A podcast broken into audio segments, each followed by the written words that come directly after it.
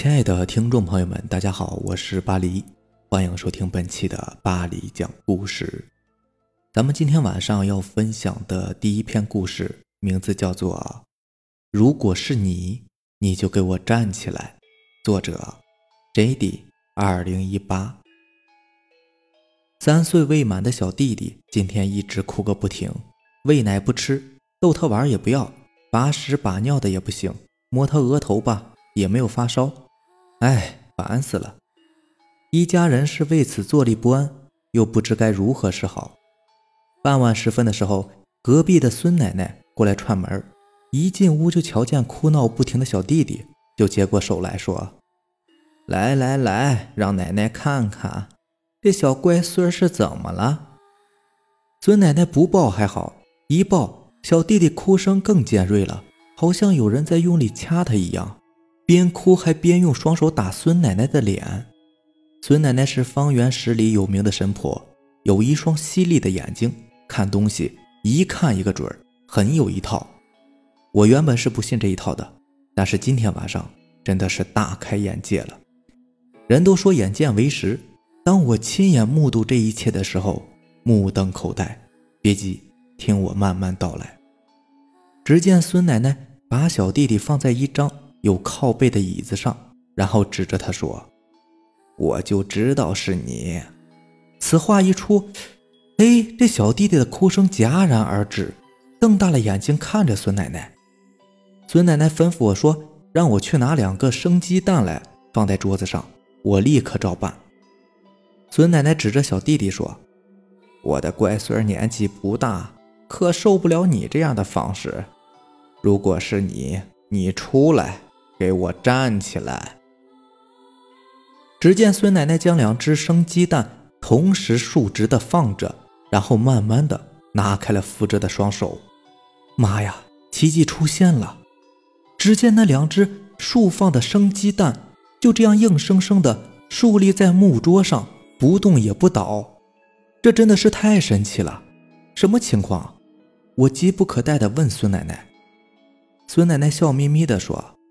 还记得上个月北村刚去世的王辉吗？我点头称是。你千不该万不该，不应该在正午时分带着小弟弟去后山玩啊！知不知道那个时间段正是阳气锐减、阴气横行的时候？你抱着乖孙子去后山玩，经过王辉的墓地，他见小家伙生得可爱，并无恶意。只是顺手捏了捏孩子的脸，哎，活人哪里受得了这一捏呀？我有点半信半疑的样子。孙奶奶转脸严肃地对着竖在桌子上的鸡蛋说：“快走吧，以后不要再来了，小心我打得你魂飞魄散。”此话一出，那两个鸡蛋应声倒地，晃了几晃，就横躺在桌面上，静止不动了。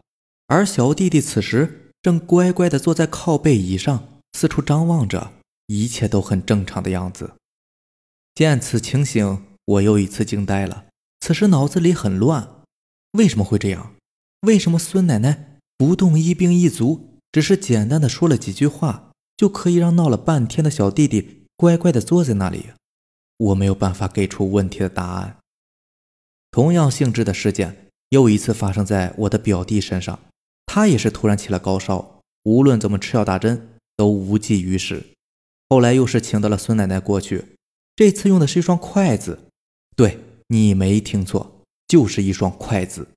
台词呢还跟上次差不多。如果是你，你就给我站起来。那两根那么长的筷子啊，就这样直挺挺的竖立在桌面上不倒，这简直是太诡异、太不可思议了。从此以后。我对孙奶奶是敬佩有加，有时候想和她套近乎，问各种原因，想了解她是怎么做到的。她永远都是笑眯眯的表情来回答。孩子，天机不可泄露啊，有些事情只要你虔诚的相信就可以了。下面这个故事名字叫做《英灵缠身》，作者水玲珑。在生活中，很多人对于鬼神呢，总是保持着既恐怖，同时又很感兴趣的心理。当你在看一部恐怖片，或者在听到一段恐怖故事的时候，虽然会很害怕，但是我相信你会随着现实中的环境的气氛，这种恐惧阴影也会随之而去。但如果你是亲身经历的呢，还会很快的忘记吗？我不知道我接下来要讲的这个故事。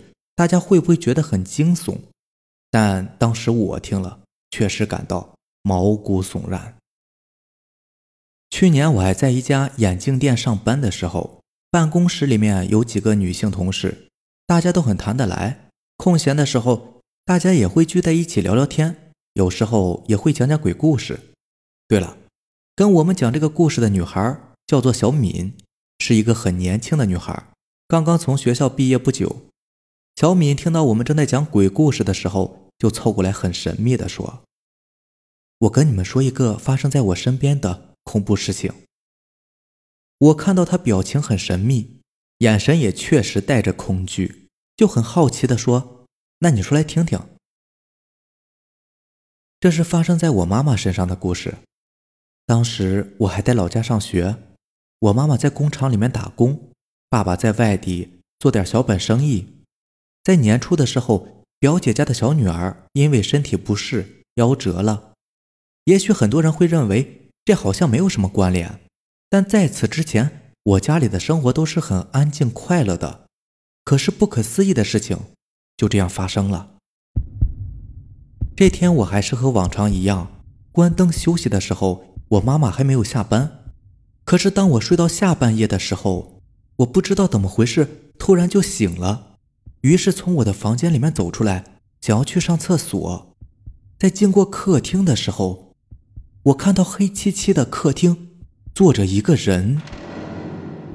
我当时吓了一跳。当我走近一看，发现那不是别人，是我妈妈。我看到妈妈正面无表情的对着客厅的一面镜子，静静的梳着头发，似乎并没有发现我的存在。就这样一缕一缕的。梳着他的头发，那个表情似乎是在梦游一般。窗外的月光冷冷凄凄的照在客厅，这让周围的环境显得无比的诡异。我从没有见过妈妈这个样子，既陌生又恐惧。夜让家里边透着异常诡异的安静，只能听到墙上的钟在滴答滴答的走着。我当时虽然很害怕。但我还是走到了妈妈的身边，用手轻轻地推了一下妈妈的手臂，喊了一声：“妈，你怎么还不去睡觉啊？这么晚还在客厅干嘛呢？”说完之后，我发现自己的手心都是汗，心脏在扑通扑通的跳。过了一会儿，我看到我妈妈头慢慢的转了过来，看了我一眼，悠悠的说：“敏，怎么了？”这么晚了还不去睡觉，明天还要上学呢。说完就冲着我笑了。我似乎看到妈妈那笑容带着异常冰冷的诡异。我急忙跑进了自己的房间，锁上房门，紧张的躺在自己床上，用被子捂住了自己的头，心里边不停的念叨着：“我一定是在做梦，一定是在做梦。”到了天亮以后，我迷迷糊糊的起来，看到妈妈正在厨房里面做早饭。神情很正常，并没有什么异样。难道是我想多了？正当我困惑的时候，我听到妈妈大声喊着：“一大早发什么愣啊？还不快过来吃饭！一会儿就该迟到了，我要去上班了。”说完，我就看到妈妈手里拎着包，正往包里面放什么东西。我定睛一看，原来是糖果呀！可是妈妈平时并不喜欢吃糖果呀，怎么今天带那么多糖啊？难道是要给其他同事吗？我甩来甩头，哎，不想了，上学快要迟到了。放学的时候，我来到了妈妈的工厂。虽然昨天晚上的事情让我心有余悸，但我还是来到了妈妈的厂内，似乎想要证明夜里的一切只不过是场幻觉。当我来到工厂的时候，妈妈正在跟工厂的同事大声地说着话，我似乎还看到。妈妈的嘴里正在咀嚼着什么东西，刚好听见一个中年妇女正对着妈妈大声地说：“今天一天吃那么多糖，你就不怕发胖啊？”妈妈没有回答，领着我回家了。冬天的夜总是来的那么快。自从经历了昨天晚上的事情之后，虽然我不停的安慰自己这些都是幻觉，但是心里还是不禁的害怕起来，总是祈祷可以一夜到天亮。但不随人愿，到了半夜的时候，我还是被尿意憋醒了。心里面虽然害怕，但是又不得不起来。以前温暖的家，什么时候变得让自己如此的胆战心惊呢？我摇了摇头，打开了房门。在经过客厅的时候，诡异的一幕又出现了。我借着悠悠的月光，看到了妈妈正和昨天晚上一样，站在镜子面前，缓缓地梳着她的头发，嘴里边似乎还吃着什么东西，神情透着异样的冰冷。当太阳升起来的时候，我紧绷着的神经终于可以放松下来。我不知道自己这一夜是怎么熬过来的。脸上带着浓浓的疲惫，还好今天是周六，不然都不知道怎么去上课了。我嘴里抱怨着，打开房门，头微微的向外看了一下，发现妈妈不在家。我这才走出房门，来到了客厅，走到妈妈梳头发的镜子前，发现并没有什么异样。但是，一想到妈妈那样的神情，心里面还是毛毛的。忽然，我看到旁边的垃圾桶里边有很多糖果的包装纸。难道这都是妈妈吃的？不对呀！门铃的响声把我拉回了现实。当我打开房门的时候，是表姐来家里串门了。表姐看到我憔悴的样子，关心地问：“这是怎么了？”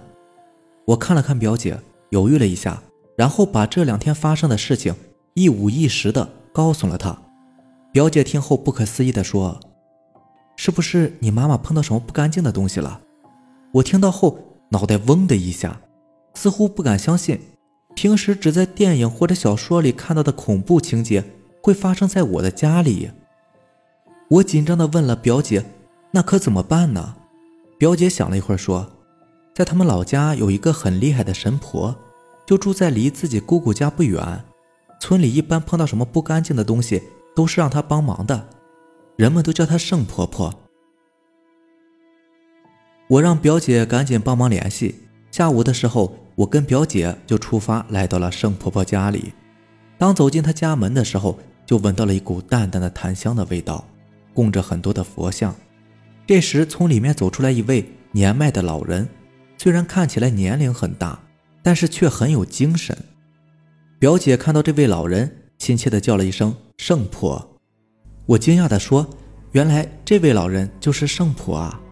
圣婆看到我后，就深深地看了我一眼，然后招呼我们坐下，接着问我发生了什么事。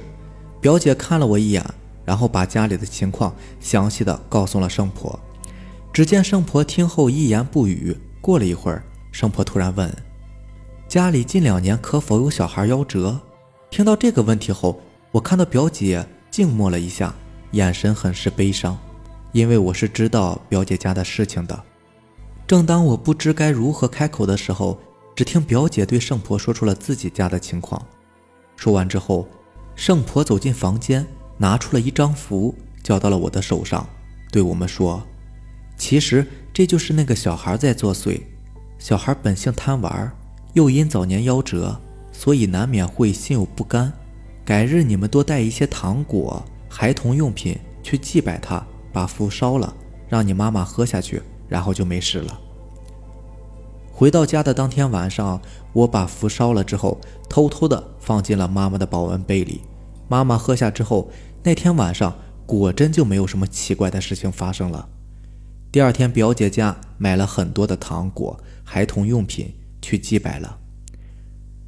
这个故事听完之后，我不知道小敏说的这件事情是真是假，但是世间万物无奇不有，信则有。不信则无吧。好了，这就是咱们今天晚上要分享的两个故事了。如果喜欢咱们的节目呢，就点个订阅吧。然后也希望你能够把咱们的节目分享给你更多的小伙伴。行，那咱们明天见，拜拜，晚安。